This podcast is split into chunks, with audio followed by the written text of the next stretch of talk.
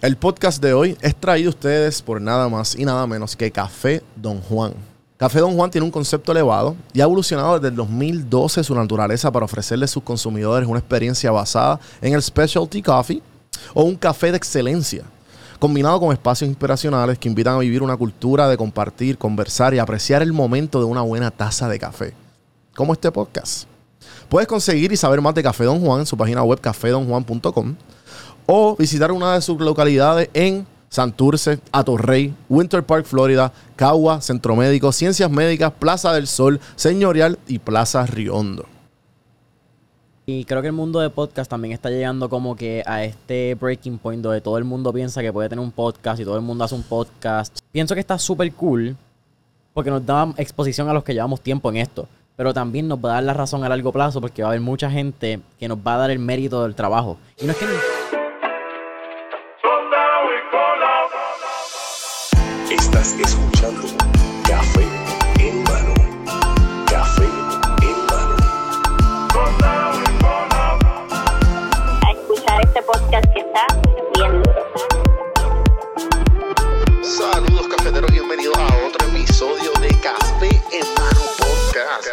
Vamos a empezar esta pendeja. Saludos, cafeteros, bienvenidos a otro episodio de Café Hermano Podcast. En el día de hoy me acompaña el mejor podcastero de empresarios en todo PR y Latinoamérica, Jason Ramos. Para que ustedes sepan, Jason estuvo aquí pre Mentores en línea en el episodio 105 en marzo 7 del 2019, que estamos hablando de esto fuera del aire. Después yo estuve en tu podcast, ¿verdad? En, Correcto. En enero, Fuiste de los primeros 10. el episodio 10 exacto, y después el 145 en noviembre del año pasado. Bueno, bienvenido. Papi, ¿qué está pasando? Oye, Eh. no solamente fue antes de Mentores en línea, yo lo he mencionado varias veces en el episodio, Ajá. pero y en entrevistas que me han hecho, pero fuiste parte clave de por qué sale Mentores en línea. Eh, yo creo que esa conversación que nosotros tuvimos esa misma noche, escenas empresariales, tú no estuviste en Puerto Rico, pero yo me acuerdo, fue saliendo en Lote 23 y tú me dijiste, brother, tú tienes que hacer un podcast. Sí, sí, ¿Y sí. cuánto fue? Siete Sí. meses más tarde salió. ¿Qué, qué edad tú tenías para eso? 19. Fuck. ¿Y ahora qué, qué edad tú tienes ahora? 23. 23. Damn, bro. O sea, eh, y, y no, y, y me acuerdo porque este yo te vi y yo dije, o sea, te conocí. Y cuando te conocí, dije, cabrón, es que tú, la, la- toda la carrera que tú has tenido hasta los 19 años, y, la- y las conexiones que habías creado y la mentalidad que tienes, cabrón, era necesario que tú sacaras un podcast porque es que tú, tú la manera en que tú eh, te expresas a la edad que tú tienes y con las experiencias que tienes, la gente, la gente de tu edad y, hasta los mismos, o sea, la gente de mi, de mi generación es como de cabrón, mira, esta gente, mira, mira dónde están y mira lo que están logrando, ¿me entiendes? It's, we need people, we need more people like you. Eh, so, definitivamente es un honor eh, haber, haberme cruzado contigo en el camino, porque también, como te digo, que este también en mi camino han habido veces que yo como que tengo un nudo cabrón creativo o una o un nudo estratégico y hay veces que tú, ah, checate esto, checate lo otro. Y hay veces que, cabrón, que me, que me liberas, que me has liberado un par de veces el camino y en verdad eso, eso en verdad que en el mundo en que estamos se necesita. Es que yo creo que también ha sido sin medir nada a cambio. Como de cuando nos aportamos, cuando Sí. nos llamamos, como que, mira, está pasando esto, ¿qué podemos hacer? O mira, necesito esto, ¿qué has visto? Ajá. No estamos pensando en qué te voy a dar para atrás o espero que él me ayude cuando sea. Es como que no, mano, we're just good people y tratamos de brindar lo que podemos hacer y cómo podemos hacerlo con las personas que pues están en nuestro círculo y que apreciamos. Sí, definitivo. En verdad que ha sido un long journey y, eh, mano, bueno, ¿dónde estamos? Ya han, han pasado tres. Yo me acuerdo que la primera vez que estuviste aquí fue, cabrón, ajá, fue en, en, en Zoom, ¿verdad? Sí, estaba en Atlanta todavía. Estaba en Atlanta y, y me acuerdo también la llamada, porque me acuerdo que yo te había enviado, yo, o sea, yo promocioné las cenas empresariales que tú Exacto. hiciste. ¿Cuántas cenas empresariales tú hiciste? Hicimos una.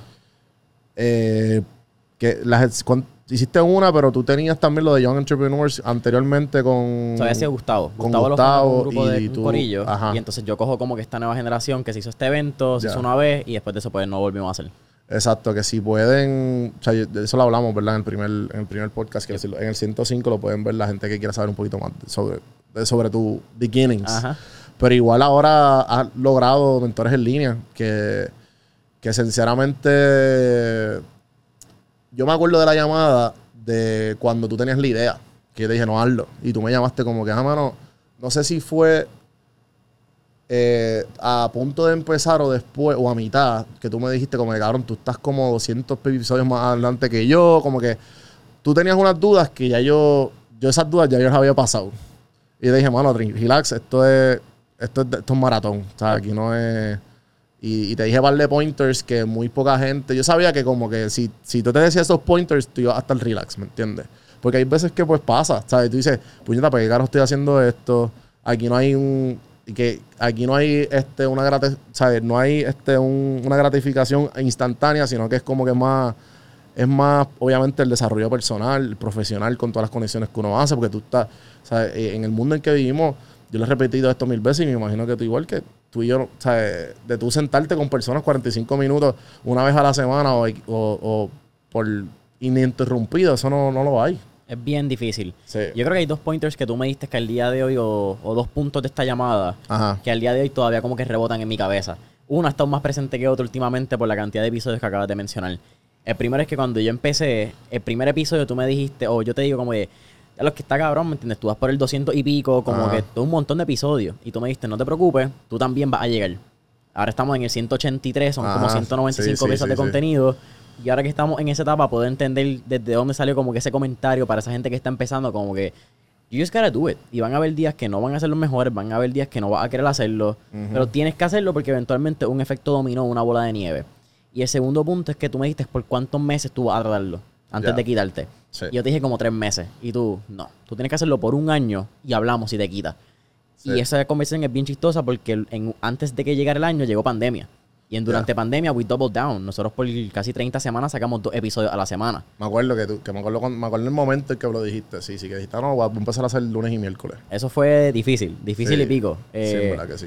Pero aprovechamos el tiempo de pandemia, que yo creo que fue un tiempo que o lo aprovechaste y te convertiste 10 veces la persona que era antes, Ujú. o manteni- mantuviste los mismos hábitos over and over and over again. Sí, porque yo en pandemia yo traté lo mismo, pero yo traté más este, los episodios diarios. Exacto. Y eran los medio pocillos, pero que me gustaba porque era como que me, me- me obligaba a organizarme, pero a la misma vez las entrevistas se me hacía algo complicado, pues, obviamente por, por el scheduling, que eso siempre ha sido un problema. Pero con el tiempo uno va buscando loopholes de cómo tú poder eh, calendarizar mejor o también reach out mejor. Miles de estrategias de cómo, si la persona es bien, bien, está bien, bien, bien arriba, de, de cómo tú, este, que te cojan tu atención, o que, tú, que también te vean como un prospecto, como, ah, este tipo no es un loquito, este tipo, o no quiere pauta nada más, este tipo genuinamente le va a sacar, me va a sacar valor a mí también. Ya. Que eso bien poca gente sabe, que es bien difícil tú eh, cogerle la atención a ese tipo de personas que están mucho más arriba que uno. Sí, tú tienes que aprender también a llenar ese pipeline. Es algo que nada más el tiempo te va a dar la razón y como que el tiempo te va a enseñar cómo tú manejar el pipeline correctamente. Porque es lo que pasa cuando tienes entrevistas que o te cancelan a último minuto o de momento te hacen un scheduling a un mes y medio después y tú dices como que fuck, ¿cuál va a ser la próxima entrevista? Pero you just gotta keep filling up that pipeline. Y creo que Sí, eso- yo vi porque tú también, este, tú, vi, vi recientemente que tú, no sé si lo habías hecho anteriormente, pero eh, grabaste uno con, de tus experiencias con tus panas, de que, está- que corriste un, eh, un- ¿qué fue lo que corriste? ¿Un maratón? Sí, fue un evento de 16 millas, un, po- un poco más de medio maratón. Eh, sí, mano, eso fue algo interesante. Fue algo, nunca lo había hecho. Nunca había tenido como que una ¿Verdad? Tú, conversación. tú nunca, además, ajá, exacto, sí, sigue contándome eso. No, sí, es como que esta conversación, yo había tenido a mis amistades, había tenido a Pepe, lo había entrevistado por su carrera, había tenido otras amistades quizás que en, en el camino de la vida pues sí son amistades y ahora pues tengo el, el privilegio de poder entrevistarlo. Pero esto de yo tener algo como tal, que fue una experiencia, que fue una vivencia y llevarlo al podcast, pues fue algo bien natural. Y, eh, y ese podcast, la historia es que grabamos un sábado, salió un lunes y lo planificamos jueves. Fue como, cabrones, que tienen el sábado? Nada, ok, No, nos vemos a las 10 y no, media. Dale. Exacto. Y no, fue una loquera, de verdad. Sí, sí, este, ¿cómo, ¿cómo se sintió hablar de experiencia en vez de datos? Porque obviamente siempre la, la experiencia está, pero es more fun cuando trata, cuando habla explícitamente de como ah, no, así me fue, estos fueron los datos, así me fue, los combiné y como que me entiendes por dónde voy, que es como que hay veces que cuando te entrevistas a alguien tienes que irte por esta línea o tienes que usar tu estrategia o tienes que evitar las tangentes de si te van por acá, ¿me entiendes? Como que... Fue ¿Cómo fue surreal. eso? Surreal es la palabra. Porque Steve Jobs tiene una cita que you, you can only connect the dots by looking backwards. La única forma que tú conectas puntos en tu vida es cuando miras atrás y tienes el privilegio de poder mirar atrás la situación y decir, pues claro, esto sucedido por esto, por esto y por esto. Y poder sentarnos tres panas, que lo interesante es que no hablamos durante esa semana. Nosotros corrimos domingo y nosotros no nos vimos hasta el sábado a través del podcast. So, cada cual tuvo su periodo de reflexión, su periodo de emociones, como que entender qué fue lo que sucedió en esa carrera. Y fue como que un desahogo y como abrir esta olla de presión de todas Qué las emociones, Sí, sí, de sí, respeto que nos teníamos, de poder entender qué fue lo que sucedió en las distintas millas del evento. Sí, porque ustedes, ustedes, ustedes entrenaron todos juntos, ¿verdad? Sí, nosotros tuvimos. Yo empecé como un mes antes, luego nos conocimos, como que yo conocí a Pepe ya. Luego Beto eh, me escribe, él, él estaba en Arizona. Y Mm. la realidad es que esta amistad sale porque hicimos un Murph un día a las 6 de la mañana en la playa. Fuck. Y cuando hicimos un Murph fue como que, espérate. Actually, como que somos tres locos que podemos hacer esta pendejada y nos gusta como que retarnos físicamente y salen las conversaciones de los eventos. Eso fue bien orgánico. Como que cada cual ya hacía sus retos físicos, ya cada cual estaba en esta onda de desarrollo personal. Mm. Y fue como que encontramos nuestro mastermind. No fue que lo que hicimos como que montamos intencionalmente. Vamos a reunirnos para crear este mastermind y juntarnos y sacarnos lo que cada cual tiene. No, pasó bien orgánico. Y yo empecé como un mes antes de ese Murph y desde finales de mayo fue que empezamos como que full. Las, todas las semanas nos veíamos dos o tres veces para correr. Teníamos días de pista, teníamos días de largas, como se dicen largos de correr. Fue algo bastante medido y bastante calculado. No fueron tres locos que dijeron Sí, que me imagino ustedes compartiendo estrategias de cómo poder.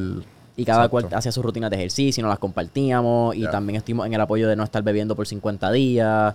Eh, cada cual también leía y teníamos las recomendaciones de libros. Eso fue algo bien natural que sucedió. Sí, no. Este. Tú. Yo no, yo no sé si en algún momento yo te he preguntado.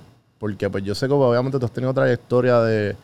Pues de, de, de negocio desde joven. Y, y- pero. Tú. ¿Cuándo fue que tú empezaste la- el hábito de, de, ejercitarte? Suceden dos veces en mi vida. Ok. Eh, yo era un, I was a fat baby. Yo fui un Ok. nene bien gordo hasta los... ¿Qué edad uno tiene noveno? Como 15. Me imagino. Como 15, ya. sí. Como hasta los 14, 15, I was fat. Como que I was really fat. Estaba hablando 180 libras, midiendo 5'3". Puede ser un 35, 40% de grasa. Era obeso, de verdad. sí, sí, sí. Pero siempre fue en, en la panza. No era como que en caer. I was a chubby kid. Y en de noveno para 10, coge el hábito. kid, I was a little... I was that fat kid. Cero Ah. tendencia al atletismo, cero tendencia sí, de sí. correr. La milla era en 12 minutos cuando teníamos que hacer la prueba en la escuela. Me iba a dar el corazón como que cada cinco segundos. Full. como que hacías tres vueltas en una pista de 400 metros y la cuarta tú estabas como que no puedes más. Sí, Eh, sí. Y ahí empiezo a coger el hábito de ejercicio. Pero una vez llegué a universidad, ese hábito no, no fue consono conmigo, como yo lo perdí. Y vuelvo a cogerlo cuando llega pandemia. Eh, Ok. Cuando llega pandemia, antes de pandemia, yo estuve seis meses en un internado haciendo market research para una, una firma de que hacía market research. Ajá. Y por seis meses yo estudié de 7 a 11 y media y trabajaba de 1 a 6. Ok. Y en esos meses yo me harté de arroz, me harté de pan, de sándwiches, de café, de azúcar. Y la excusa. Perdón, No la excusa era que siempre llegaba tarde, no tenía eh, energía, no tenía tiempo, serán las dos excusas. Y cuando llega pandemia, estoy en mi casa, tengo tiempo con cojones, así que lo que voy a hacer con el tiempo está a mi disposición y en mi elección. Y ahí es como que, que empieza ahí, conozco el 75 Hour Challenge en mayo, y ahí como que empieza esta onda de convertirlo en un hábito de verdad. Ajá, ajá. No, no, y, y también el hecho de que, de que, de que salga de ti como, ah, puñeta, pues déjame, me, to- me toca. Eh, sí es curioso porque siempre tú y yo hemos hablado de desarrollo personal y hemos, intercambiando, hemos, intercambiado ideas de, pues, obviamente, de estrategias o, de, o, como había dicho al pri- ahorita, de, de nuevos creativos, pero... Pero fue de un tiempo para acá que empezamos con Amira, empezamos como que a hablar un poquito más sobre, sobre como que los biohacks. Yeah. Este. Que igual. eh, ahora pues yo estoy un poquito más metido en, el, en todo este mundo de.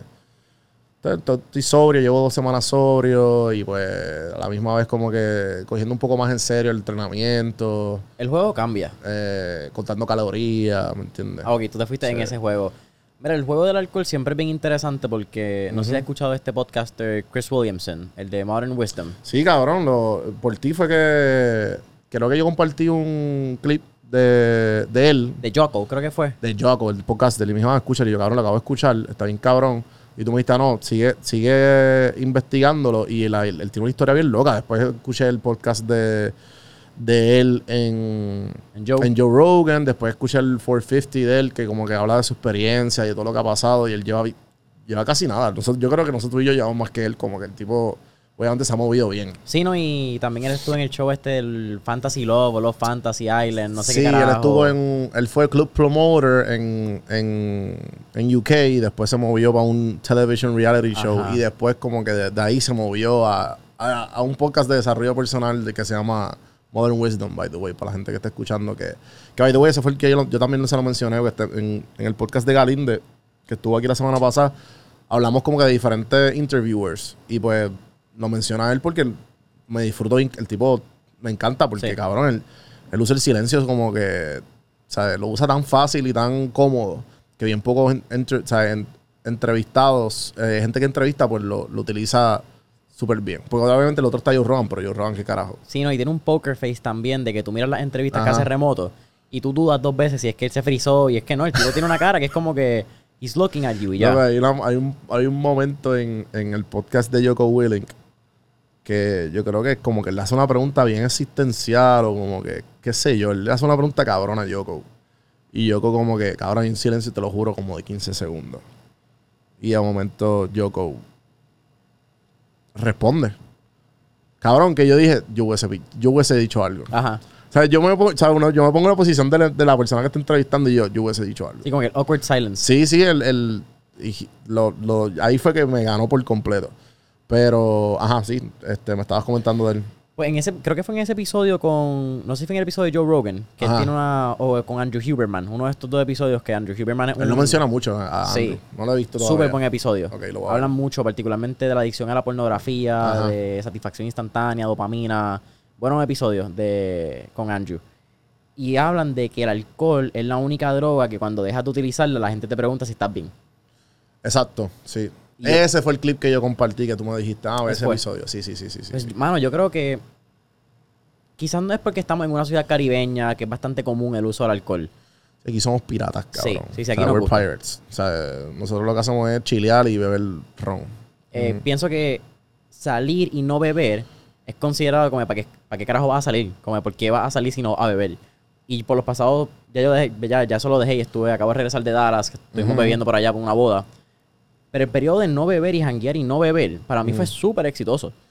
Sí, yo he tenido mucho. Yo estoy jangueando más ahora sobrio que lo hice cuando, lo- cuando lo hice por primera vez. Y para mí la pasó cabrón. O sea, igual como que ya me aprendí a disfrutar el momento mientras estoy sobrio y lo, todo el mundo está bebiendo y picharle a los comentarios, tripeármelos, ¿me entiendes? Como que hay un. ¿Sabes? El jueguito. around with sí, get, get around- getting around con tu jueguito de con todo el mundo. Pero tú no estás. Tú, tú estás bebiendo. Y yo, no, no, esto, es Periel. Sí. Y te digo, como, wow. El secreto es Periel y dos limón. Y entonces Sí. la gente piensa que tienes vodka con Periel y ya Literal, vacilarte. Es como literal, que. literal. Porque al fin y al cabo no es.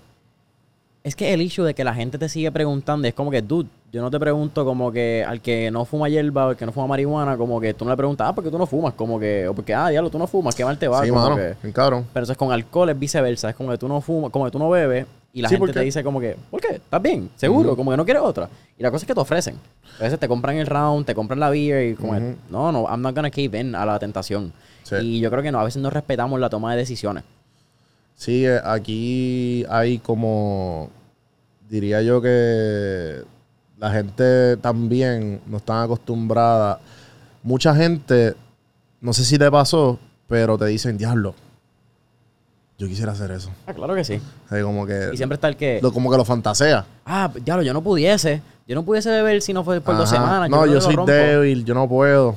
Yo no sé, yo no puedo. Y yo, no, no. Ah, no, que es que si salgo voy a beber y si salgo gasto chavo y que en verdad no quiero gastar. Y yo, pero tú puedes salir sin gastar. Ajá. ¿Sabes?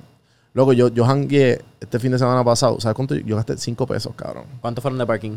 Cero, porque en verdad yo vivo relativamente cerca del jangueo. Pero gasté 5 pesos y fue que invité un round, una cerveza a un pana, cabrón. Yo dije, no, yo, yo invito el round, pues, yo, ¿sabes? Tú estás pidiendo cerveza, pues toma. Dale. Pero, ajá, como que es como que también, obviamente, un relief para el bolsillo, no solo para, para uno mismo. Porque lo, en verdad, lo, en- lo más cabrón de tú no beber y, y janguear y no beber es que los domingos y los sábados tú te levantas sin hangover. Cabrón, es una experiencia, ¿sabes? Yo creo que eso es la definición de ir al cielo. Yep. Cabrón, un domingo. vas al gym. a- Ajá, cabrón, un domingo a las 8 y tú. ¿Sabes que yo voy a caminar ahora? Como que yo voy a, no sé, voy a correr o voy a, ¿me entiendes? Quiero ser productivo un domingo. Tú, ¿qué? ¿Sabes? So, en verdad que todo ese biohack me, me, me tripea y, y en verdad en Puerto Rico, además de, pues, obviamente, todos mis panas de, ¿sabes? Bien poca gente, hasta la misma gente que son igual de, de, fan- de fans con- en, al- de CrossFit como tal, o lo que son bien ejercicios, bien poca gente, bien como que, ah, pues dale, yo me voy a, que fue el, que es lo que está bien pegado ahora y que todo el mundo se hace y todo el mundo te brega. Eh, que fui a la playa hace poco y me preguntaron el, el coping. Ajá. ¿Lo has hecho? No he hecho coping. Mano, pues tú sientes que, que te exprimen. Literalmente te hacen así. Es como, es una sensación similar a cuando te, cuando te ajustan. Ok. Pero es con los músculos. Entonces como que te- obviamente te duele en el momento, pero después como que te estiras y qué sé yo, como que es un relief bien cabrón. Cool. So, también la gente lo mismo. ¿sabes? Como, ah, diablo, funciona, pues lo puedo ver si lo hago y no sé qué. Como que, bueno, sí, pero si tus músculos no están hinchados, no están como que en procesos de, pues como que- Claro. Sí, es como la gente que también le gusta meterse en baños de hielo, en baños de agua fría y no acaban de hacer un ejercicio como que súper, Ajá. efi- eh, no eficiente, pero súper eh, re- requirement, que requiere ese tipo de, de utilización de los músculos para que entonces valga la pena meterte en un baño de hielo. Sí, sí, sí, sí. Pero, pero nada, en verdad que el camino definitivamente es gratificante y más cuando hay, cuando hay gente que tú puedas compartirlo. Por eso me tripeó mucho lo que, lo que hiciste con tus panas, que como que, ah, pero hermano, vamos a hacer esto los tres. ah, Y, y vi también que estabas compartiendo eh, mucho tu trayectoria sobre algo sobre, sobre sí. lo que hiciste. Creo que fue algo que intencionalmente, la primera vez empieza a compartirlo Ajá. como un accountability tool. Lo empieza a compartir porque antes de que yo empezara a correr con ellos, ya yo tenía un evento en meta. Como que un evento era la meta por la cual yo estaba empezando a correr. Ese era el propósito final. Sabes que yo hago eso desde gran parte de mi utilización de las redes sociales es el accountability tool. La gente piensa que es para ponerlo para frontear y no. Muchas No. veces es como que para que alguien te pregunte, ¿y cómo vas? Sí. ¿Cómo vas? Y también eh, el hecho de cómo, cómo se siente como diablo, todo el mundo sabe que fallé. Porque a la misma vez me acuerdo que yo, yo, yo empecé el Sober Month renuncio y dije, cabrón, pues tengo que celebrar. Pasado como tres días o cuatro días que dije que iba a estar super sober, papi. Yo creé un grupo en Discord, de todo. Y dije, papi, que. Renuncié. Celebrar, fíjate, me invitaron a un, a un evento que era open bar, qué sé yo, y dije, cabrón, es que tengo que celebrarlo. Olvídate, lo voy a celebrar porque es que yo llevo, yo llevo fantaseando por este momento desde que yo era tele en Banco Popular. Claro. ¿Entiendes? So, yo dije, fuck it. Y par de gente, ah, tú no estabas sobrio. Y yo, papi, renuncié. Mámate un bicho, cabrón. ¿Sabes? Como que cabrón. Eh, lo celebré. Y, y pues ahora como que la gente, ah, tú no estás sobrio. Pues, sí, estoy sobrio. Ah, tú no vas a durar nada. A ver, también tú escuchas esos comentarios y yo, ok. Yo sé. ¿Sabes? Yo sé, yo me conozco, yo lo he hecho antes, ¿me entiendes? Sí, sí, algo que ya... También yo creo que ese tipo de personas como que, aunque no debería ser, ¿verdad? Un- Un fueguito. Ese tipo de personas que son los naysayers, por ponerle un término en inglés, ayudan muchísimo. Definitivo. Definitivo. ¿Sabes que Por tú decir eso, voy a hacerlo Sí. dos veces más cabrón todavía. Sí, cabrón. Sí, sí. Eh, además de la accountability, como que, por cómo. ¿Cuál es tu mindset? O sea, tu mindset ha cambiado en los últimos. Desde que ahora. Desde que tienes podcast. ¿Cuál es tu mindset ahora a través de, la- de las redes sociales de, de- de Jason Ramos y de Mentores en Línea? Como que cómo tú. ¿Cómo tú lo divides? O cómo tú. Ah, esto es bueno. Voy a compartir esto, no lo voy a compartir. ¿Sabes? qué? ¿Cuál es, ¿Cómo tú lo utilizas, las redes sociales para, para ti? Mano, me he dado cuenta. Esto era una conversación que ya había sucedido cuando nosotros tuvimos el primer episodio, que es Ajá. que yo aprendí a utilizar las redes sociales para conectar con las personas que yo quería. Y el podcast simplemente me abrió una puerta más grande de poder hacerlo más eficiente y más rápido y pues más- de manera más exitosa. Pero realmente la división de Jason como persona y mentores en línea, o Jason como el host de mentores en línea, es una línea bien fina porque realmente es lo mismo. Como que algo que yo me he dado cuenta recientemente y que estoy bien orgulloso, es que yo soy la misma persona dentro y fuera del podcast. Eh, lo que tú y yo estábamos hablando antes de este podcast va a ser lo mismo que vamos a hablar durante el podcast y va a ser lo mismo que vamos a hablar en uno o dos meses. Como Sí. yo vivo y respiro lo que yo hago y yo vivo y respiro esto del desarrollo personal, esto del mindset, porque es quién soy. Como que traté y recientemente le digo, no, no, mala mía, es que quizás esté hablando como el del podcast. Y con relaciones más cercanas ha sido como que, es que eres tú, como que... Ya. Sí, a mí me dicen, no estamos en un podcast y yo, es, que ese soy yo. Sí. ¿Sabes? That's me. Eso fue de las primeras conversaciones con Eh, Beto. Un ya. día estamos corriendo en la UP, podemos ir como por la milla 4 y estamos hablando de ese como que del mindset, del hustle, de como que el constantly como que thinking de las cosas que están pasando. Y me dice, tú siempre piensas así, ¿verdad, cabrón? Y yo, actually, creo que sí. Como que esa fue la primera vez que como que internalicé que soy quien de verdad soy. Pero también, no solo eso, sino que el podcast ayuda a, a poner una lupa quién tú eres. No solo el hecho de como, ah, no, este, porque, porque también hay un factor que creo que gran parte de- del éxito mío, que lo hablamos yo creo que en el último, la última vez que estuve en Mentores en Línea de, de TikTok. Ya. Cabrón, ese soy yo. Sí, que estoy diciendo una frase que sí, sí, pero así soy yo, ¿me entiendes? Yo soy payaso a veces, a veces soy coqueto, a veces, ¿me entiendes? That's me. Y por eso gran parte de mi éxito, porque, ¿sabes? Porque yo soy yo en video y yo voy a ser siempre yo. Claro. So, la gente lo que quiere es, ¿sabes? Uno mismo. Creo que en el mismo podcast de Joe Rogan con Chris Williamson, Ajá. que ellos dicen que eso fue un podcast, by the way, que me tomó como una semana escucharlo. Dura como cuatro horas el episodio, está largo con cojones. Yo lo escucho porque, pues, India aparentemente me hace workouts de dos horas, so que yo lo hice en dos días. Tú, vacilón. sí, sí, sí. Pues en ese podcast ellos hablan de lo que es authenticity. Como que, and you can fake authenticity, lo que es tu autenticidad y lo que es tú como persona. People smell the bullshit, mano. People, como a que la, mile away. la gente sabe cuando tú simplemente como que you're bullshitting your way through life. Sí. Y yo creo que eso es algo también que el podcast me ha permitido porque me hace bien consciente de lo que digo. Ya, yo no hablo y ya como estoy hablando como que espero una respuesta. Yo hablo y me, me escucho. Como constantemente estamos con audífonos y estás escuchando lo que estás diciendo, pienso que te hace bien consciente de las palabras que dices en la calle.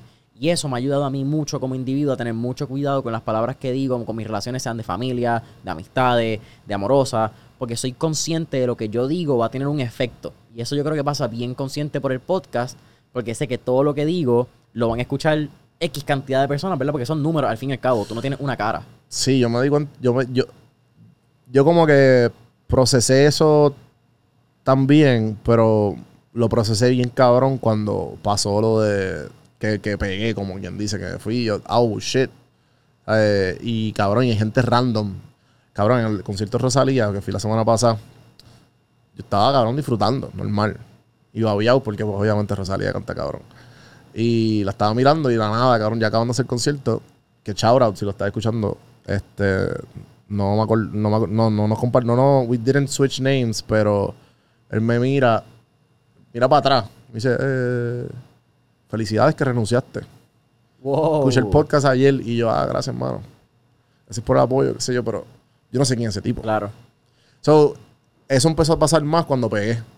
So, que ahí fue como, ah, no, espérate, porque siempre pasa en alguna manera, porque tú lo puedes procesar, pero no cuando te lo dicen. Claro. A- a- Yo he tenido gente, cabrón, que me escribe y me dicen, ah, te vi ayer en la placita y tenías una cara de perro. Pensé que eras más nice y yo, eran las 2 de la mañana, de seguro yo estaba volado con mis amistades, pasándola bien. Y yo, ¿sabes? Seguro me viste allá Exacto. y tenía cara de perro. ¿Entiendes? Como que. Ahora tengo quizás como que, y, y va la mano mía porque estamos en Café Hermano Podcast, pero, cabrón, pero tengo dos pues. preguntas ahí. ¿Cuál ha sido el encounter más raro que has tenido como que con alguien como que awkward moment donde te cogieron o como que te reconocieron quizás en una situación como que extraña? ¿Y cómo fue? ¿Se, se te hace incómodo todavía que te reconozcan por ahí como que random? Al principio sí, ya no. Ah, ya como que.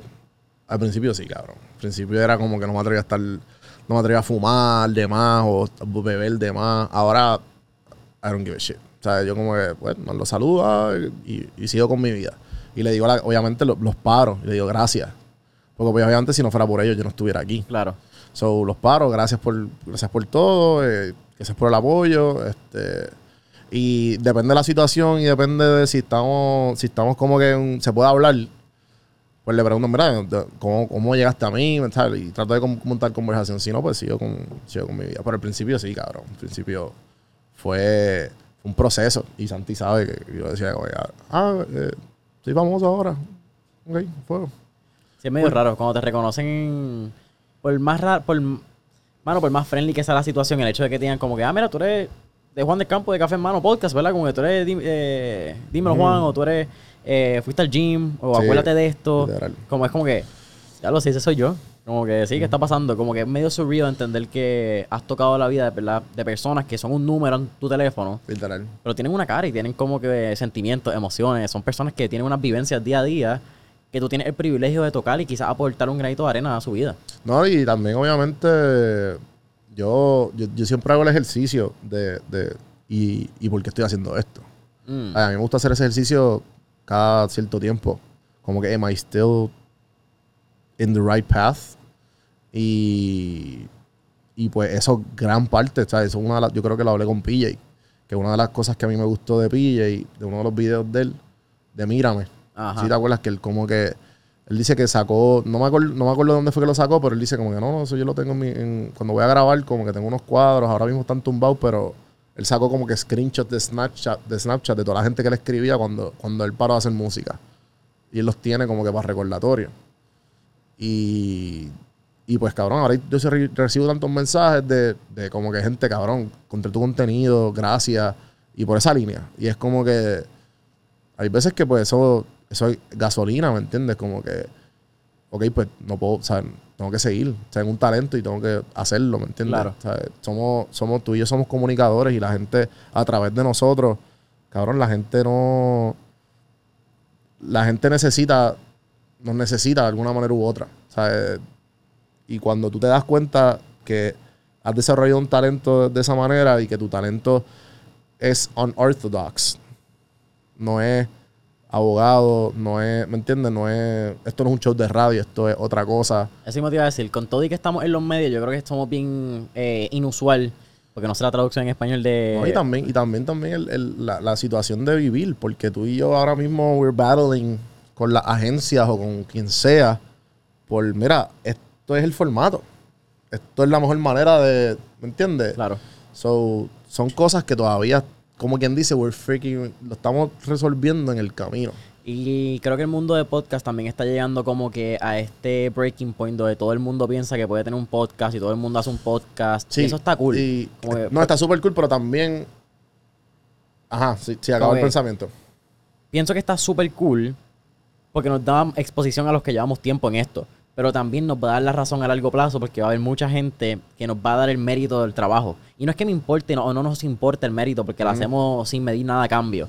Pero de momento va a haber un montón de podcasts que no van a durar lo que nosotros llevamos, que tú llevas, vas para cinco años este año. Sí, en, en diciembre. Yo voy Y- para tres en octubre. Ajá. En de- pensar solamente que tú llevas, que yo empecé cuando tenías dos años, en aquel momento era una fucking flipa, porque como estaba hablando, 220 y pico de episodios en aquel momento, yo fui 105. Ujú. Eh, Eso es un cojón. Ahora a 183, que es el que sale esta semana, yo mirar cuando fue el tuyo, que fue el 10, yo mirar cuando fue el primero, yo mirar quizás hasta el 100, que se siente que fue como hace un año y medio. Es una evolución bien grande que tú dices como que he estado en este juego lo suficiente para saber que estoy donde debo estar.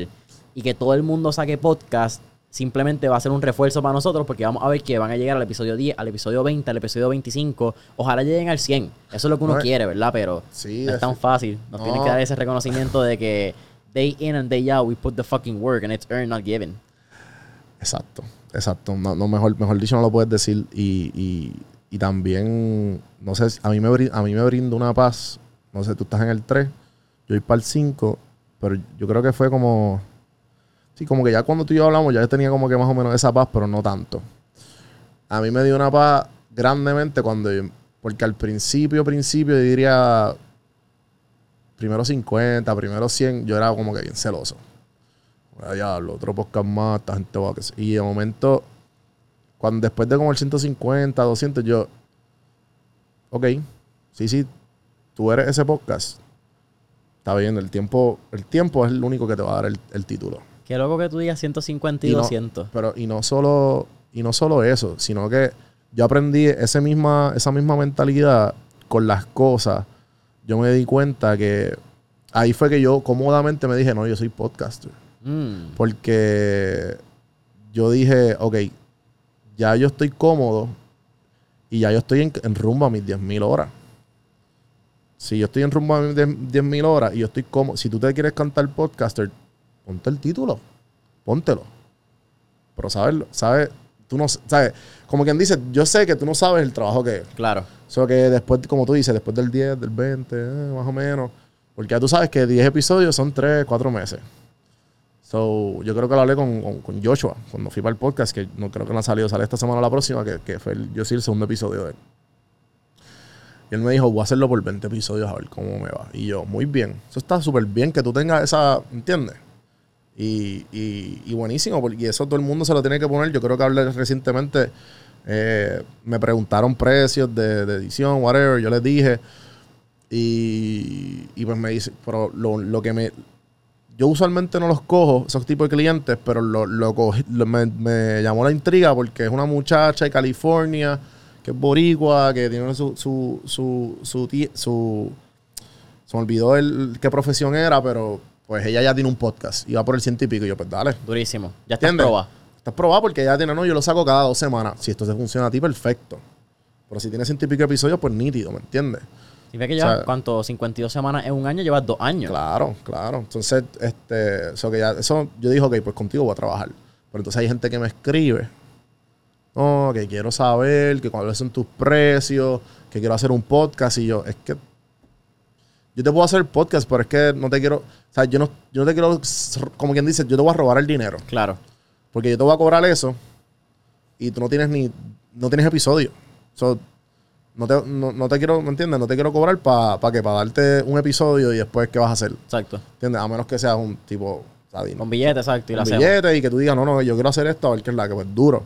Pero si eres una persona que es de, como tú y como yo, que a lo mejor son hustlers de por ahí y tienen una idea de hacerlo y como que quieren hacer la inversión y yo, sí, pero no, hazlo tú, tú puedes solo. O sea, Exacto. esos 300 pesos, comprarlo en equipo con lo que puedas, dos micrófonos TKTX y un recorder TKTX con el mismo celular o con el mismo celular empieza. Pero tienes que empezar. Tienes que empezar y tienes que coger el hábito. Y yo creo que tú acabas de mencionar. Y, y esto, es una, esto es un episodio bien lindo que te lo agradezco que lo tengamos porque siento que es más o menos en la misma etapa que cuando tuvimos el primer episodio en Café Hermano. Es como que una evolución y un seguimiento porque No, siento que ahora y hay- estoy. y- y hay que hacerlo también, hay que hacerlo. Pues siento que estoy ahora mismo en el momento más o menos que tú estabas para ese episodio, como que siento ya el, el punto de la conversación como que virándose en la mesa, tú teniendo más experiencia todavía en la como quieran. Pero mencionaste del 150 al 200 que empezaste como que a encontrar tu, tu identidad y esa confianza en tu, en tu trabajo. Y siento que un periodo que lo acabo de recién pasar, te diré los pasados 10 episodios, 15 episodios, donde fue un momento donde dije, ¿sabes qué? Este soy yo y esta es mi audiencia y el valor que yo traigo a la mesa es este. Y tú puedes hacer algo bien parecido a Mentores en línea, pero Jason aporta esto y Mentores en línea tiene como propósito esto. Y, y creo que tú y yo lo, lo- o sea, de esto sí me acuerdo, del, del primer podcast que, que hicimos en, en la oficina de tu papá, que, que literalmente hablamos de esto, que como que lo único que te va a diferenciar, y también lo hablamos después en el segundo, que como eres tú. Eh, y que yo creo que yo dije, que me acuerdo que, que, que ese podcast yo estaba super hungover. El, el podcast de, de el segundo, el de 145. Pero como quiera, whatever, la, la- la pasamos cabrón. Y le metimos. Y cumplimos. Y cumplimos. We showed up. Exacto. Que eso, el, el- that's the, eso es definitivamente, que creo que Galíndez lo mencionó en el episodio pasado, que ese fue el consejo de que Chente le dio a él. Que hay, hay podcasts que you're not gonna be satisfied y que no vas a querer, y que tú dices, diablo, qué mierda. Pero sabes que lo subiste y lo hiciste. Ya. ¿Sabes? Ya, eso es. ¿Sabes? Eso es. Y hay gente, y por eso es que hay veces que yo, por ejemplo, tengo muchas conversaciones con amistades empresarios que me hablan de redes. Entonces, no, bueno, viste tú, yo, yo, siento que tú sabes mucho más que yo que en esto y por favor ilústrame. Yo siempre me voy como que, para mí, yo digo, si tú tienes negocio y te pasas como que, estás como que más en, en tus redes personales que en la de tu negocio, como que yo digo que tus prioridades no están, no sé, como que, o sea, chico, como que está bien que tú, pero, pero ¿por qué no las mezclas? de una manera y ¿me entiendes? Y te vas por el personal brand porque te, va a ayudar a ti siempre porque tú eres el dueño de ese negocio Claro. y de tarde o temprano, pero obviamente es- es- eso es lo que a mí me ha funcionado. Y, y yo sé que tú, que tú también, este, eh, tú, tú haces estrategias de, de- de redes sociales y también has trabajado con, con estrategias. So, si yo siempre comparto y les digo, mira, eh, no tengan miedo a enseñar la cara a quién tú eres. Porque me acuerdo que hablé recientemente con, con, ah, no, que yo no quiero, que aparte. Y yo, sí, pero eso te va a costar un ojo de la cara. Tú tienes para eso. Claro. Tú tienes para hacer una estrategia a tu negocio, a tu barra, a tu restaurante. Para hacer la estrategia de eso, ¿no? O sea, eh, hazlo de alguna manera u otra, enséñate como tú quieras. Claro. Pero enséñate y enséñate que tú eres el dueño de tal, de tal negocio. Y si no quieres utilizar quizás la- tu página personal porque quieres mantener una vida privada, tienes hijos, que eres más quizás cercano, ¿verdad? Y quieres mantener ese nicho close, enseña la cara dentro del Instagram del negocio. Claro, eso es lo que digo. Como No. que yo soy el dueño y. Exacto. ¿Entiendes? Y la realidad es que el contenido se ha convertido en algo bien costoso, porque los mismos creadores de contenido y los que están o los que están entrando a esto de crear agencias de contenido, que te hacen todo el Instagram, los reels, etcétera, están aprovechando el boom que hay y te lo van a cobrar y te va a costar un ojo de la cara, como tú dijiste. Sí, mínimo cinco. Para tú, para tú hacer un buen Instagram, cinco mil pesos. Literal. Esto Un no buen es Instagram, de 125 5,000 pesos, pesos. te lo manejamos. Porque el Eso te va a hacer una chapucería y no, te, no vas a conseguir resultados. Y estamos hablando que hay gente que está cobrando, te creo un Reels por 500, 600, te cuesta... La gente no está buscando como que esto de, ah, te lo hago por 25 pesos. Eso es lo que tú quieres como dueño de negocio. Esa no es la realidad del mercado. Ha cambiado y el juego es bien diferente. Pero tú puedes crear tremendas estrategias utilizando tendencias con TikTok, que es algo que tú conoces muy bien. Utilizando en tus stories salir la cara. Quizás tú ser el mismo modelo. Nosotros tenemos clientes que realmente ellos son los modelos y ellos son los modelos de su ropa, de sus productos. Y le va aún más cabrón que si cogieran algún influencer que sea la cara. Porque ya las clientas entienden que ella es quien prueba los productos, que el producto está validado por su dueño y que cuando tú eres un dueño que utilizas tu producto, tú tienes una confianza en ese producto. Y eso es bien importante para crear una afinidad en redes sociales. Claro, claro. eh, y porque la mejor manera, yo nunca me voy a olvidar esto, y yo siempre menciono esta, esta, esta serie, Mad Men, no sé si la, la sí, viste. sí, tú eres fan de Mad Men. So, actually, un tatuajito, pero nada, el punto es que, eh, que yo aprendí eso y yo no sabía. Eh, lo- los maniquí están sin cabeza a propósito, para que tú te puedas ver en ¿sabes? los maniquís de stores. Ajá. Están sin cabeza para que cuando tú lo veas el maniquí, tú te veas en, en, el, en la ropa del maniquí. Y eso, pues, obviamente lo dicen en la serie. Pero es eso mismo. Lo que tú estás diciendo, que como que obviamente a- eh, traducido a hoy día con las redes. Pero, pero es que cuando, cuando yo trato de venderle una marca y, me, y tratan de como que no, que el hard sell, el hard sell. Y yo, el hard sell no funciona hoy día. Eso no funciona. Tú dame el producto y te lo pruebo y yo te voy a hablar claro el producto. Exacto. Y eso va a ser mi, mi promoción. Porque es que no va a funcionar. No va- el hard sell no funciona. Tú puedes tratar, pero hoy en día en redes sociales eso no es la que hay. Sí, sí. Como eso no es, incluso muchas marcas que, por eso es que yo creo que Instagram entonces empieza con los sponsored content, como que los collaborations, porque antes se- y todavía se usa el, el UCG, el User Generated Content, UGC. El User Generated Content, que es el usuario abriendo la botella, utilizándolo, aplicándolo, como que poner al usuario en el centro de foco de las estrategias de contenido es lo que en el 2021, 2022 y probablemente 2023 va a seguir marcando la tendencia, porque el consumidor se puede identificar con esa persona que está utilizando el producto. Oye, en verdad, el que, el que, el que puso eso bien adelante fue TikTok. ¿sabes? 100%. Porque- sí, porque TikTok no tiene sponsor. To- todos los sponsors de ellos son así, son todos con user-generated content. Que, que, que ahora mismo, pues obviamente Instagram has to, has- tiene que alcanzar, porque pues obviamente ya TikTok le pasó por el lado. Pero te pregunto, que eh, ¿ustedes manejan campañas de... ¿te acuer- Bueno, Obviamente, pero las, campa- las campañas de, de Instagram, ya como que yo no estoy viendo tantas, pero yo todavía veo gente que le da como que, ah, vamos a ponerle cinco pesos. Yo, cabrón, that's not gonna work. Si nosotros no funcionamos, O, ¿sabes? Yo Sí, sé que sí. las trabajaste en algún momento. claro, pero- y la seguimos trabajando. La diferencia es que ya nosotros no entramos en la parte como tal de que nosotros no confiamos en darle boost. Porque nosotros realmente si vamos a utilizar algún tipo de campaña, nos gusta ver dónde va a estar la campaña, nos gusta entender cuáles son estos segmentos que vamos a estar. Hacemos mucho retargeting, so ya medimos uno a través de los píxeles, tratamos de medir cuál es el comportamiento de los usuarios dentro de las páginas. Y por ahí es que creamos la estrategia. Tú puedes darle boost y va a ser efectivo hasta cierto punto. Pero cuando tú quieres empezar a convertir y tú quieres medir conversiones donde vas a tener un número y va a ser viable ponerle dinero al marketing para que el marketing te haga dinero. Porque al fin y al cabo, si el marketing no te está generando Sí, no. dinero, estás haciendo relaciones públicas. Vamos a llamarlo de esa manera. Sí, que sí. quizás me va a quedar un chinche por uno que otro relacionista profesional. Pero la realidad, estás creando nombre de marca, estás quizás generando algún tipo de ruido, pero el marketing tiene que generarte dinero. Sí, los, los leads. Si tú pones, o en una tienda en línea, si tú pones 5 pesos para promocionar un producto, tú quieres que esos 5 pesos te traigan una compra de ese producto. Porque si no, vas a estar botando los chavos. Si tienes que roba break bichuela. even o pues obviamente... Exactamente. Y en ese caso, el boost es un poco más difícil. Cuando nosotros no lo hacemos desde las campañas como tal y hacemos desde quizás un Meta, un LinkedIn, un Google Ads, pero nosotros tratamos de medir esas conversiones lo más posible porque los números es lo que nos ayuda a optimizar ese performance a largo plazo. Santi, ¿qué fue. ¿Qué fue lo que tú y yo hablamos hace poco de, de los artistas y, y Google Ads? De la clase que tú cogiste de, de music marketing o. o- Sí, sí, de music business. Ajá. Fue que el profesor nos dijo que la forma de más, como que más successful para los artistas eh, put themselves out there y como que sonar es Google Ads. Porque Google Ads te conecta a YouTube, Instagram, Facebook, ¿Sí? eh, te conecta a todo.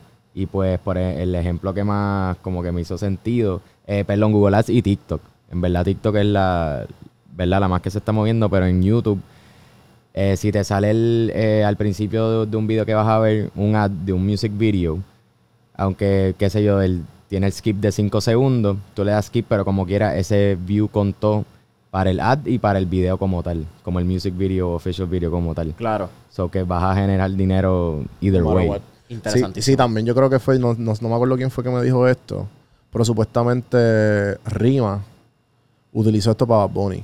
Y para que muchos cuando, artistas. bueno, me imagino, pues obviamente si le funcionó para cuando Bad Bunny estaba empezando, que ellos como que si el video, qué sé yo, te hace 100 pesos, pues vamos a invertirle esos mismos 100 pesos y pues lo vamos a, re- en, en- en monetización, pues lo vamos a recibir para atrás.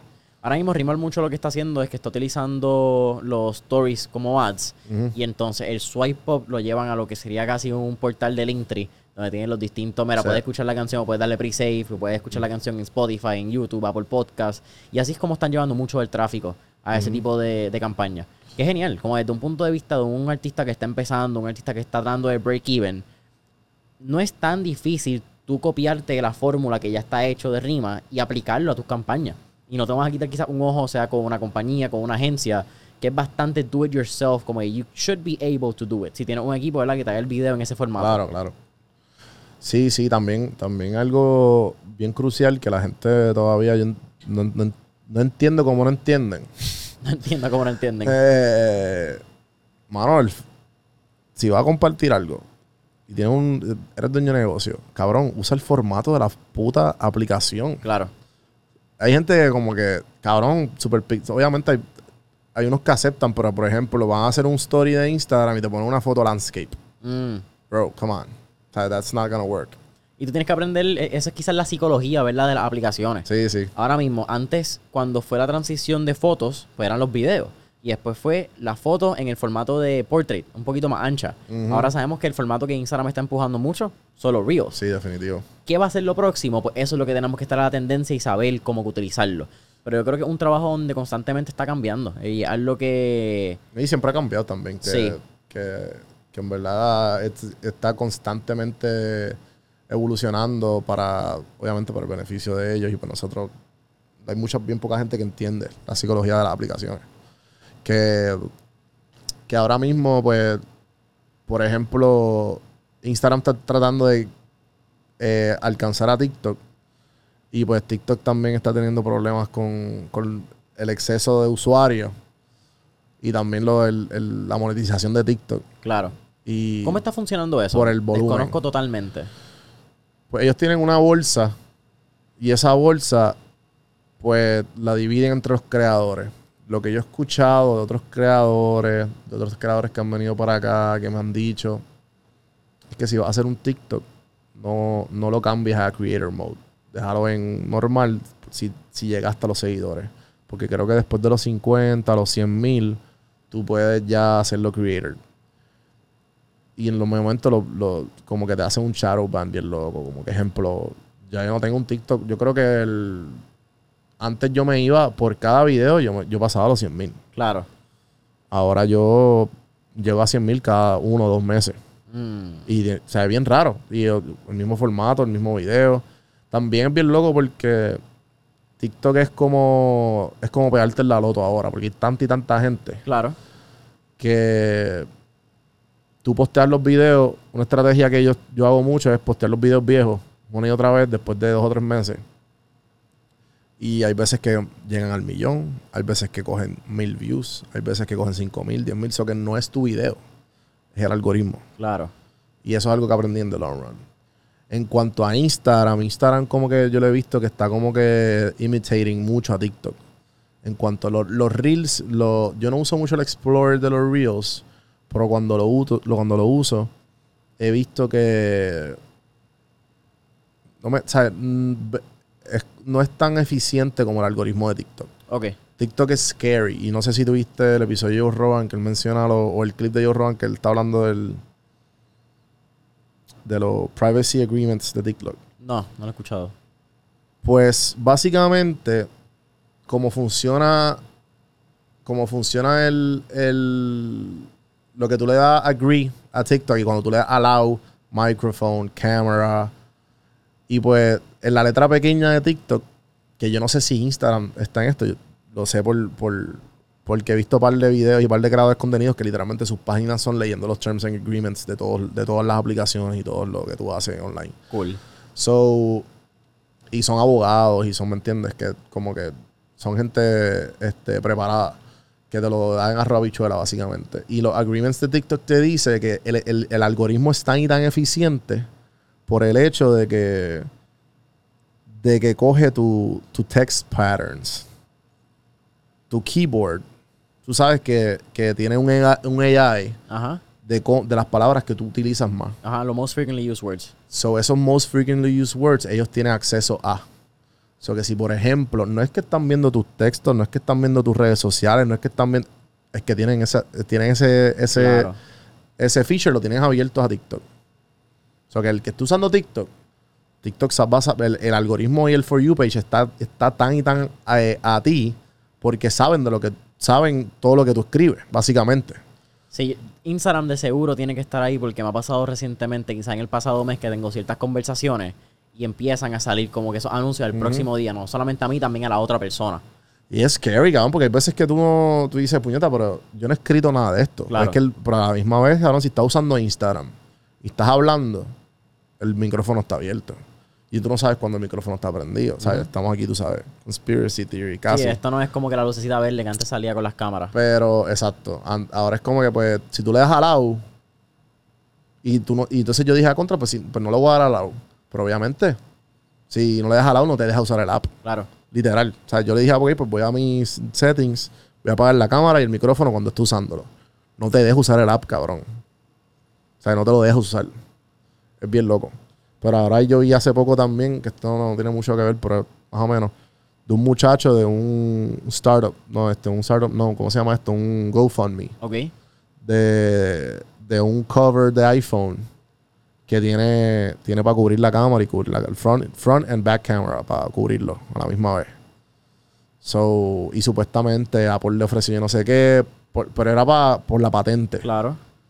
Y supuestamente no la vendió, pero porque supuestamente la querían, o sea, querían que Sacarla al mercado. sacarla al mercado. Interesantísimo. Pero el tipo lo vende. So, nada, mano, en verdad que ese mundo es un, es un rabbit hole, pero a la misma vez, yo no sé si tú tienes, pa- tú tienes panas que, que son bien anti redes sociales. Tengo personas que no son, que no postean en redes sociales, pero no, pero esos consumen. son lurkers. Exacto. O sea, no, yo estoy hablando de gente que literalmente cero. Tengo uno o dos. Tengo uno o dos Sí. que mínimo. Como que mínimo lo que están. Sí, literal, como que yo por lo menos tengo uno en específico que literalmente cero, cabrón. Cero. No tiene WhatsApp tampoco. WhatsApp, no tiene WhatsApp, este, no tiene Facebook, no tiene Instagram y no tiene TikTok. Solo lo consigues por Telegram. Lo consigo por Signal, no, no, no escribimos. Ajá. Y. Shout out de pana, eres un sí, duro. Sí, en verdad que sí. También en. Nada, con el tiempo, él, él es uno de los tipos más eruditos, más inteligentes que conozco y el tipo, unos hábitos cabrones, el tipo lee un libro semanal, ¿me entiendes? That, that kind of guy. Sí, porque las seis horas que no invierte el día en redes sociales, Sí. le invierte probablemente Y en verdad libro. también es kind of funny porque está súper oblivious de, del pop culture. Influencers. Él no sabe. pasando, ¿sabe? ajá. Cuando yo le dije cabrón pegué y él no, no, no sé de qué tú hablas. ¿De qué tú hablas? ¿Sabe? Como que, y cuando le digo como que, ah, no, que tengo tal marca o qué sé yo, y como que, explícame porque en verdad no entiendo. Y pues obviamente entiende, pero se tengo que, le tengo que explicar, Ajá. le tengo que hacer el, el caminito. De cómo a- es la cultura. Sí, sí, sí. Pero. Pero él me dice que hizo un viaje hace poco. Y que.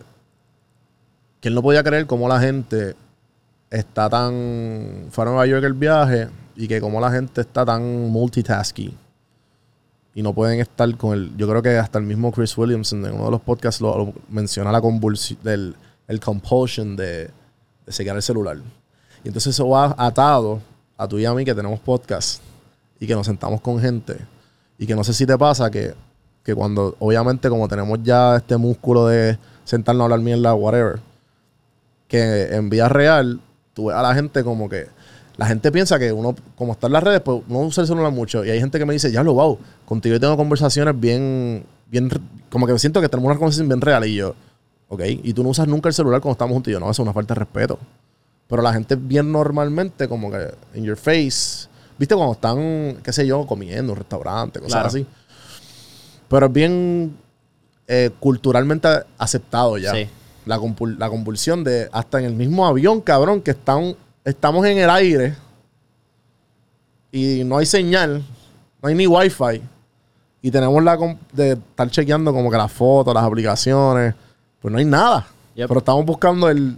No es, no es el social no es el instant gratification, es el compulsion de estar chequeando el celular. Es el hábito. Eh, es casi también, y esto yo lo hablo mucho con mis amistades cuando vamos a este tema de, y esto también nos vamos en full, teorías de conspiración y nos vamos como que a lo que es el futuro a nivel tecnológico. Pero hablamos mucho de los cyborgs y hablamos mucho de cuando vamos a tener tecnología integrada en nuestro sistema. Pero la realidad es que ya somos cyborgs si lo queremos ver o no, porque los celulares, aunque no están dentro de nosotros, no, están, no son parte de nuestro cuerpo, lo hemos hecho parte de nuestro cuerpo al nivel de que están lo que son los phantom vibrations. No sé si tú y yo lo hablamos de esto en el episodio 145. Pero existe lo que es Phantom Limbs. Tú tuviste una pierna por el resto, ¿verdad? Por 25, 30, 40 años de tu vida, tuviste un accidente y se, hay reportes y hay estudios que dicen que esas personas sienten los músculos de las piernas, como que sometimes they feel the leg o el brazo que no está y es como que el, ese. Phantom Limb, porque Sí, sí, sí, en algún momento lo tuvieron, so el cuerpo y el sistema nervioso todavía registra que existe algo. Qué loco. Es lo mismo que pasa cuando de momento estamos en la cocina, dejamos el celular en el balcón o lo dejamos en el cuarto y sentimos que vibra. Qué loco. Y tú no tienes tu celular encima. O de momento escuchas que vibra y cuando vas al celular no ha pasado nada. Ahora que dices eso, sí, yo creo que lo- me acuerdo de hablarlo porque yo hablé de lo de las notificaciones que yo no tengo ninguna aprendida. Ajá. Yo tengo Instagram apagado, completo. Yo tengo todo apagado, cabrón. Y la gente no me cree. Y yo, no. ¿Y, y cómo tú estás? Y yo, bueno, pues ya yo tengo la compulsión de sacar el celular. Está en mí. Tener la atención. Yo tengo el poder, cabrón. No Claro. tú. O sea, yo le digo al celular, yo tengo el poder. Porque el celular, si te pones a pensar, cada rato te vibra. Ting, ting, y tú. Y tú, aunque no vas allá a contestarle a la persona, tú vas a chequear. Lo lees. Lo vas a chequear. Yep. Y dime, de las 10 veces que suena, ¿cuántas veces es una emergencia, cabrón? Sí, son bien pocas. Nunca. Yo tengo, lo único que yo tengo real son las llamadas y los textos de, de iMessage. Claro. Más nada. Lo demás, apagado. Hasta el mismo WhatsApp. ¿Por qué? Porque lo voy a chequear las, las o sea, lo voy a chequear.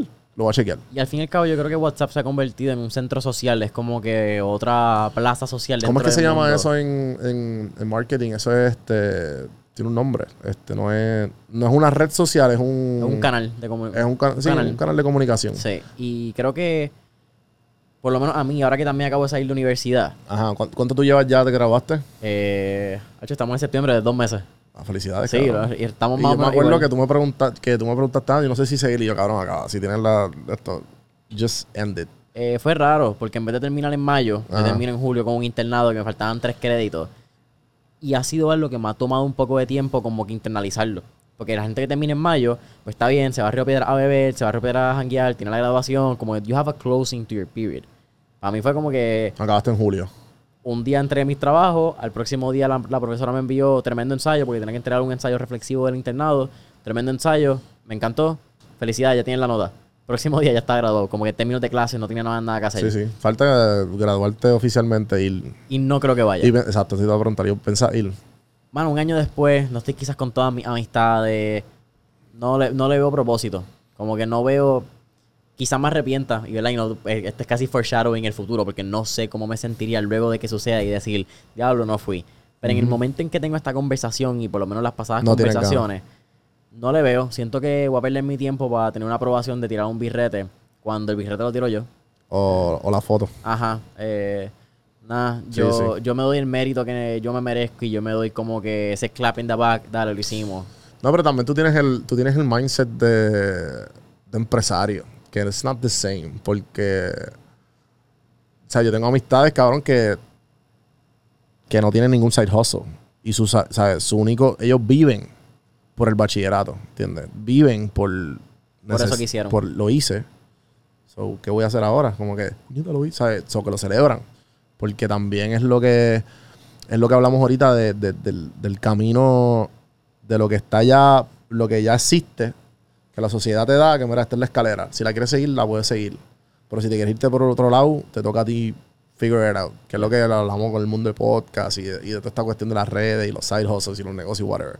Pero, pero aquí es como que, mira, pues dale, eh, high school, college, eh, marriage, casa, per- perdón, career, marriage, casa y, por- y retirarte con 401k y pues happily ever after, ¿verdad? Eso es lo que todo el mundo de esto, pero en verdad no tiene que ser así. Yo creo que también cuando uno no lo hace así, volvemos a la conversación del alcohol de que te dicen como que ya lo estás bien. Porque empiezas a romper estos esquemas tradicionales. Sí, definitivo. Yo tengo muchas amistades también que son súper tradicionales y ellos piensan que yo soy un loco. ¿Sabes? Y que no le ven el valor a lo que yo hago. Como que ah, este, este tipo hace videos en las redes, este es lo que le gusta es la atención, este como que... ¿Y hasta qué Es punto estás bien con eso? Como que te digan loco. Porque a mí ya llega un punto que me Eh. encanta. Es como que, hell yeah, I am. Sí, ya yo como que, ¿cómo te digo? Yo... O sea, si viene, depende de la persona, pero igual ya yo como que, I don't give a shit. Yo como que, bueno, pues claramente tú no sabes nada de este mundo. Como que, y hay veces que lo más gracioso y lo más lindo es que, que siempre se ponen a opinar de gente que está mucho más arriba que tú. Y, y tú como que, tú como que claramente no entiendes cómo esto funciona, ¿me entiendes? Como que lo ven bien, ah, ese mundo, porque para ese tipo de personas que son bien tradicionales, lo que le hace sentido es lo único que le hace sentido es el dinero. Sea, el dinero, los beneficios, la compañía que va a trabajar, ¿me entiendes? Como que no es, no es, no es, a- si tú estás haciendo algo por tu lado, es como que ah, este va a ser un pelado toda la vida, ¿me entiendes? Es, es el, es el mindset de nuestros viejos. ¿sabes? Yo tengo amistades así, ¿sabes? que son así, es como que, pues cabrón, pues pichadera, ¿me entiendes? ¿Qué tú vas a hacer? Ya yo he aprendido que, y esto me pasó, si yo lo hablo con Santi acá rato, y que Santi tiene 20 ahora.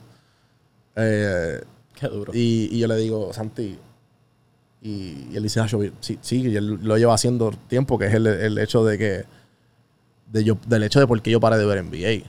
Yo me acuerdo que en los jangueos yo era, eh, no, no, papi, este jugador es mejor que este jugador.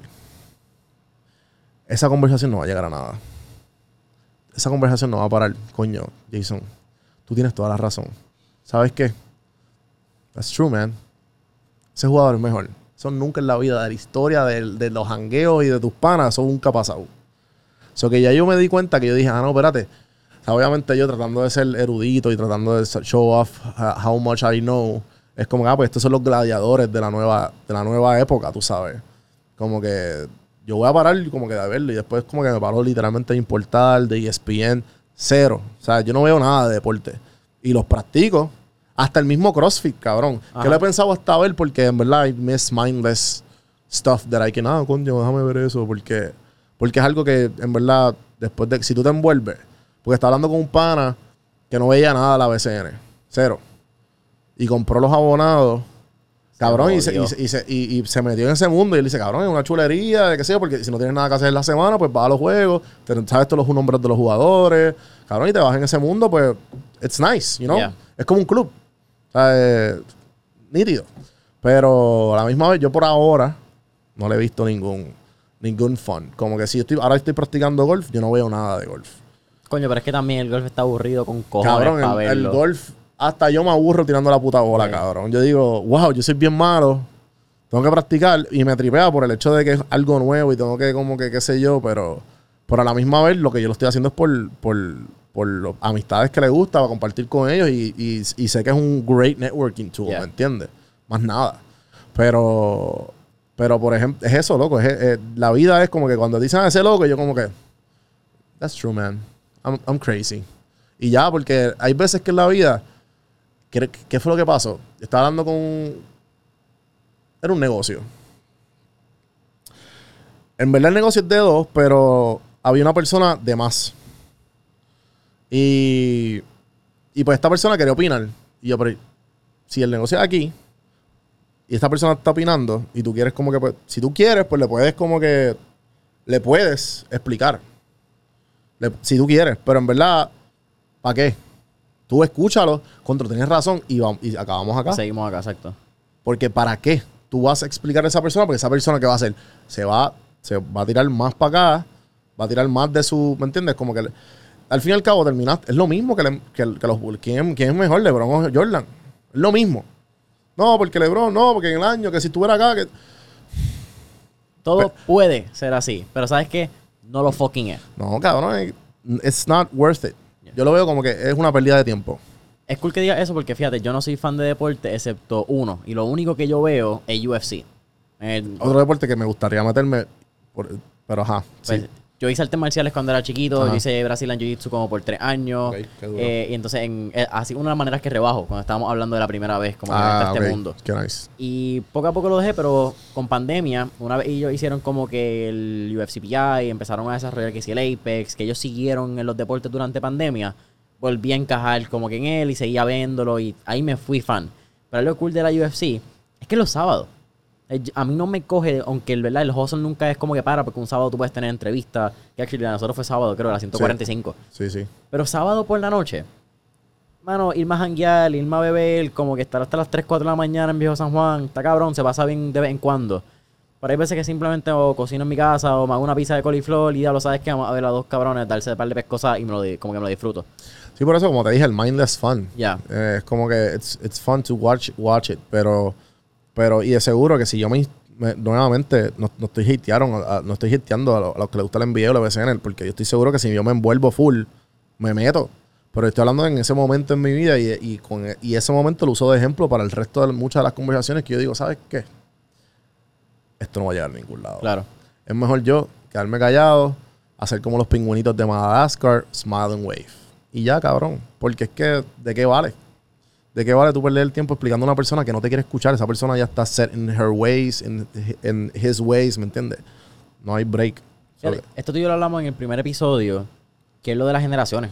Y aunque esto no es generaciones, pero es como que la diferencia de mentalidad y la diferencia de los puntos de vista y la perspectiva de la vida, creo que pasa igual con los deportes, pasa igual con política, religión, siempre son como estos Sí. dos temas que siempre son como que un dolor de cabeza. Por la gran, gran razón por qué yo no, yo no me pongo a pelear con gente que...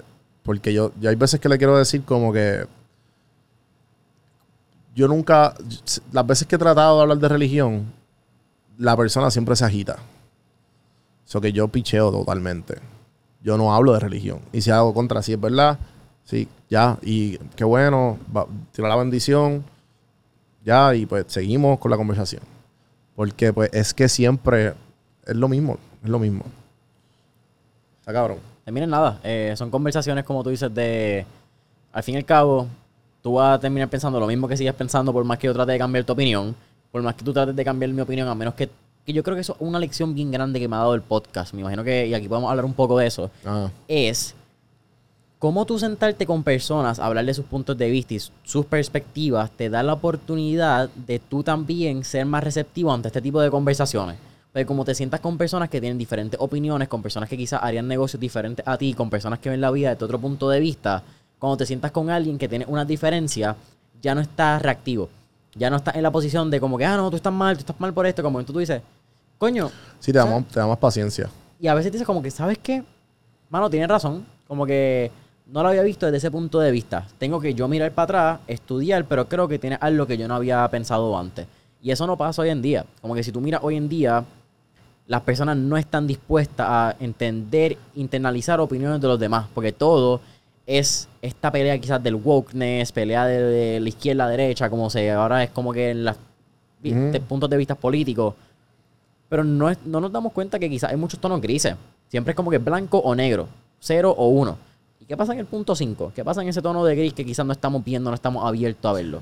Sí, el, el, eh, yo escuché a una, una amiga que sigo de que pasó algo con un maestro porque el maestro no quiso decir él, o, sea, ella, o, ¿me entiendes? No quiso eh, usar vocabulario inclusivo.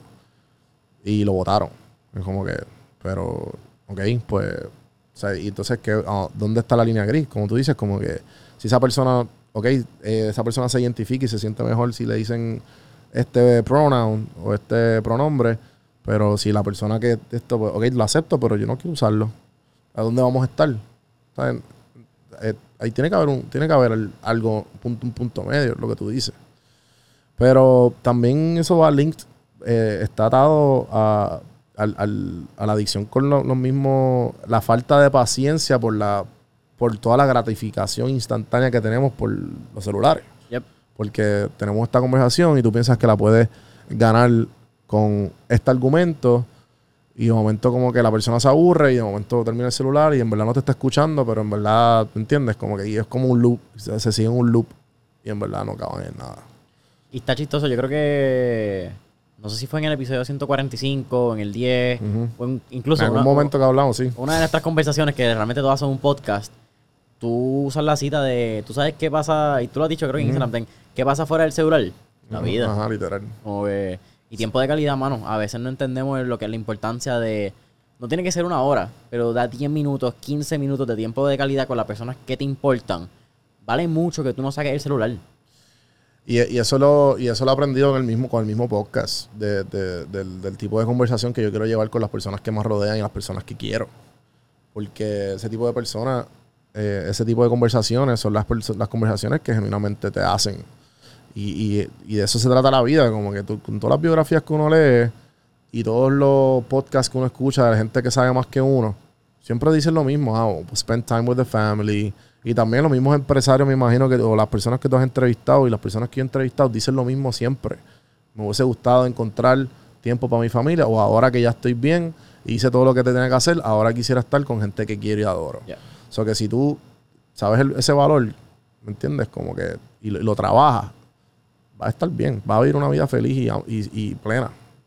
es uno de los factores claves que, como tú estás mencionando, que uno, si hablamos de los empresarios que he entrevistado, uno de los dominadores en común que ellos me han dicho que es como que parte de su éxito ha sido encontrar la gratitud, el gratification de como que... Y esto es lo que Jesse Itzler habla. Jesse Itzler es un empresario que eh, ha sido fundador de Marquis Jets, que fue una de las compañías de membresías de Jets más grandes que se lo vendieron a Warren Buffett. Wow. Eh, fue el cofundador de Zico Coconut Water. Eh, hoy en día es uno de los dueños de Atlanta Hawks con su esposa, que es Sarah Blakely. Y él habla, don't give what you have for what you want to have. Muchas veces estamos conscientemente pensando o inconscientemente pensando en eso que queremos y cómo será nuestra vida cuando lleguemos, como que yo quiero tener esto cuando tenga el carro, cuando tenga el millón de dólares, cuando tenga este puesto. Pero no somos lo suficientemente agradecidos con las cosas que tenemos hoy en día. Que tenemos comida, que tenemos techo, que tienes a tus papás vivos si los tienes, que tienes un hermano que te habla, que te levantaste esta mañana y escuchaste los pájaros cuando hay gente que ciega, eh, sorda, disculpa, o que vistes cuando hay gente que ciega. En el caso para mí fue cuando hice el evento de las 16 millas. Esa media hora, una hora antes, yo iba en el carro visualizando y diciendo, yo doy gracias que yo tengo la oportunidad de hacer este evento porque hay gente que tiene incapacidades físicas o que tiene enfermedades que quisieran estar en la posición de yo poder hacer este evento. Y yo que tengo la oportunidad de hacerlo, no lo puedo mirar como que un diablo puñeta, voy a correr 16 millas. Tengo que mirarlo Sí. como que viene que yo puedo hacerlo porque estoy saludable. Exacto, qué duro, mano. Y, y entonces, bueno, para, para tal, te quiero preguntar otra cosa más de, de- de- de las lecciones que has aprendido, de cosas que has visto en, en- en- en los empresarios y inventores en línea que has aprendido. Pero me acuerda mucho lo que acabas de decir. eh, yo soy una de las personas con, con la, que me enseñó a meditar, es Sam Harris, Este es el de... el de Waking Up. Ok. Él es un neurólogo y activista ateo también. Eh, pero no, no lo define. Él tuvo un- o ha tenido varios podcasts con Joe recientemente, ¿verdad? Salió... Sí, ellos son bien panas. Ok, pues sí. Ellos son bien Por panas y también él, se, él, él- él empezó en el mundo y empezó su podcast por Tim Ferriss. Durísimo. Y salió también en el libro Tools of Titans y pues y también en los otros libros anteriores. Y de ahí pues empezó, después Joe sale con Joe porque hace un media tour del libro que sale y pues después de ahí se hacen bien panas porque Joe también, Joe, Tim y todo el mundo usan la aplicación de él que es Waking Up, esa es la que yo uso también. Yo siempre fluctúo entre Waking Up y Headspace Ajá. para meditar. Pero él como que te da reminders, que son otras notificaciones que sí tengo prendidas, que son reminders del app. Y entonces en una de, las, de los reminders, él dice eso mismo. Eh, la vida no, hay mucha gente que se preocupa por la meta. Y por ah, si yo estuviera aquí, aquí, aquí que voy a estar bien. Pero no, se les olvida que, que hay un journey largo, corto, como sea. En ese journey tú tienes que estar bien. No importa qué. La vida no es la meta o el final. La vida, la, la vida es el journey. Tu camino. Cómo tú lo caminas y cómo tú vas a estar. En ese camino, no importa dónde estés. Por eso es que hay muchas amistades y mucha gente con quien yo me cruzo en el camino que se estresan. Si yo estuviera aquí. Si tú estuvieras aquí, ¿qué, cabrón? Serías igual de miserable.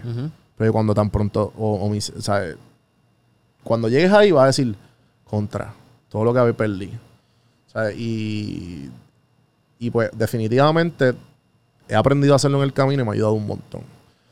So, qué nítido que, que tengamos eso en común de, de, obviamente del, del camino de podcast y pues, también obviamente todo lo, todo lo que has logrado con, con, con la, con la carrera que hiciste.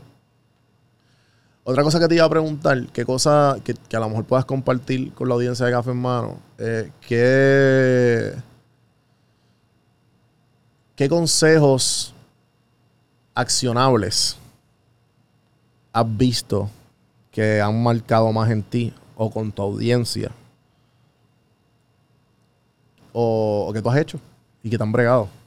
Fíjate, aquí voy a darle un shout out también a un invitado que tenemos en común, eh, Mr. Brandon Iván Peña de 787 Coffee. Durísimo. Eh, y si hay algo que yo aprendí el año pasado en una conversación con Brandon es que cuando tú hagas algún tipo de hazaña, cuando tú tengas algún tipo de meta, tú tienes que digerirla en pasos cortos o en pequeñas acciones que tú puedas medirse en un año, que lo puedas dividir en 12 meses, lo divides entonces en 30 días o en 52 semanas, y entonces empiezas a segmentar ese tipo de hazaña para que realmente sea medible y que lo puedas cuantificar y accionar.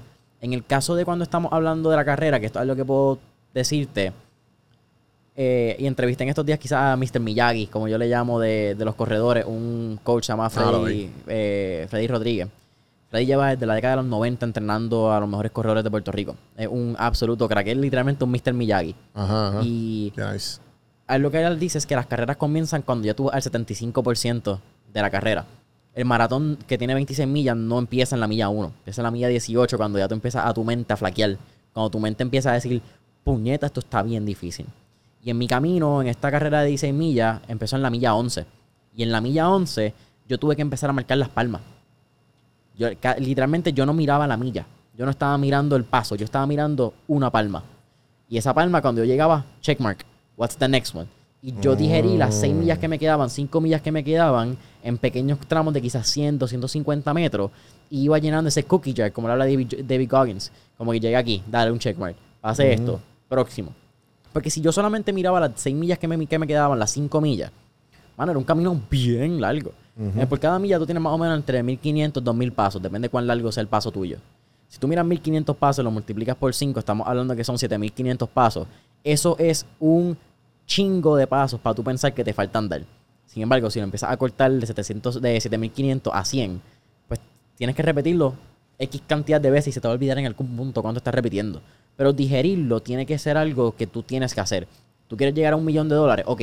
Pues cuánto tienes que, si divides un millón de dólares por 12 meses, pues tienes que hacer tanto. Si lo divides por 52 semanas, pues tienes que hacer tanto por semana. Pues si lo quieres hacer por cada día, significa que para tú lograr esa meta tendrías que vender X cantidad por X días. Y yo creo que eso te lo hace un poquito más real porque ya no es solamente la meta de, ah, un millón de dólares, sino es, ok, hoy tengo que hacer esto. Esta semana, estos son mis números. Ya lo flaqué esta semana, tengo que compensar por lo que no hice en la otra.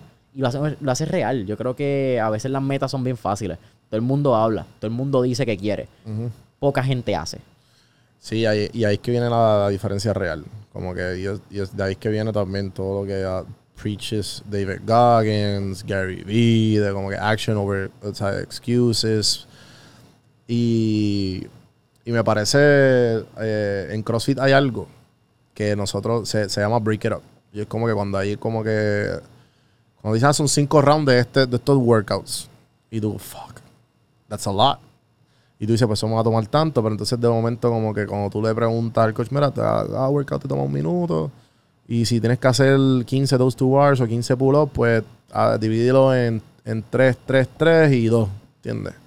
Y pues por ahí. O sea que es más o menos por esa misma línea. Pero entonces, y pero obviamente, eh, por eso es que el ejercicio es hermoso. Porque como tú mismo viste esa, ese, esa experiencia de Las Palmas, y, y- y yo cuando empecé con el CrossFit fue como que, espérate, este, esta misma esta misma consistencia es, es lo mismo, pero en el resto de la vida. 100%. Well, y otra cosa bien interesante, tú que estás viviendo el CrossFit y me encanta porque CrossFit tú tienes uno, un grupo de apoyo y tienes unos equipos que te ayudan a ser mejor. Eso es bien importante, tu accountability partners. Eh, tú vas in and out y te están viendo y aunque no te lo digan, la gente está viendo lo que hablamos en redes sociales. 100%. Y algo que pasa con esto es que... Se me olvidó lo que iba a decir. Eso pasa. Eh, ah, estamos hablando de la vida.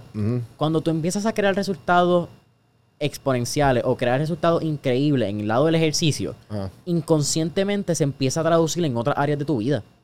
Como que, que tú des el 110% en el CrossFit, de momento te, das- te das cuenta que estás dando el 110% en podcast, que estás dando 110 De en acuerdo. tus relaciones, que estás dando el 110% cuando lees, cuando escuchas libros, lo que sea que tú hagas, es como que, mano, pues es como las, quizás como las pinturas cuando en términos de fábricas de, de suplementos, si tú tienes una fábrica de suplementos que utilizas caseína, utilizas leche, pues tú no puedes hacer productos eh, non-lactose o lactose free en esa fábrica porque inconscientemente en la maquinaria se va a quedar y aunque tú no lo veas van a haber partículas de la lactosa.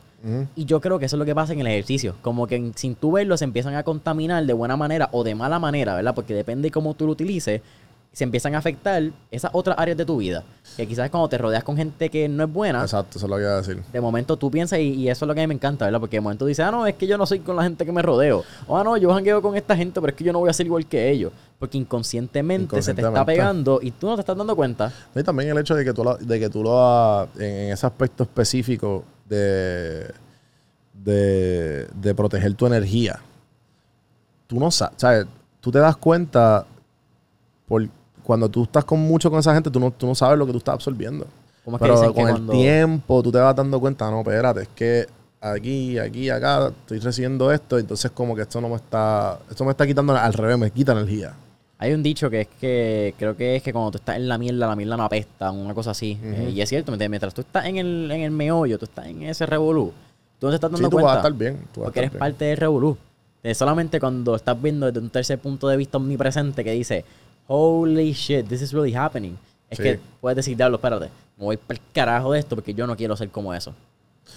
Mano, Jason, ¿cuánto llevamos, Santi? Eh, uno con 20. Shit. Eh, diablo.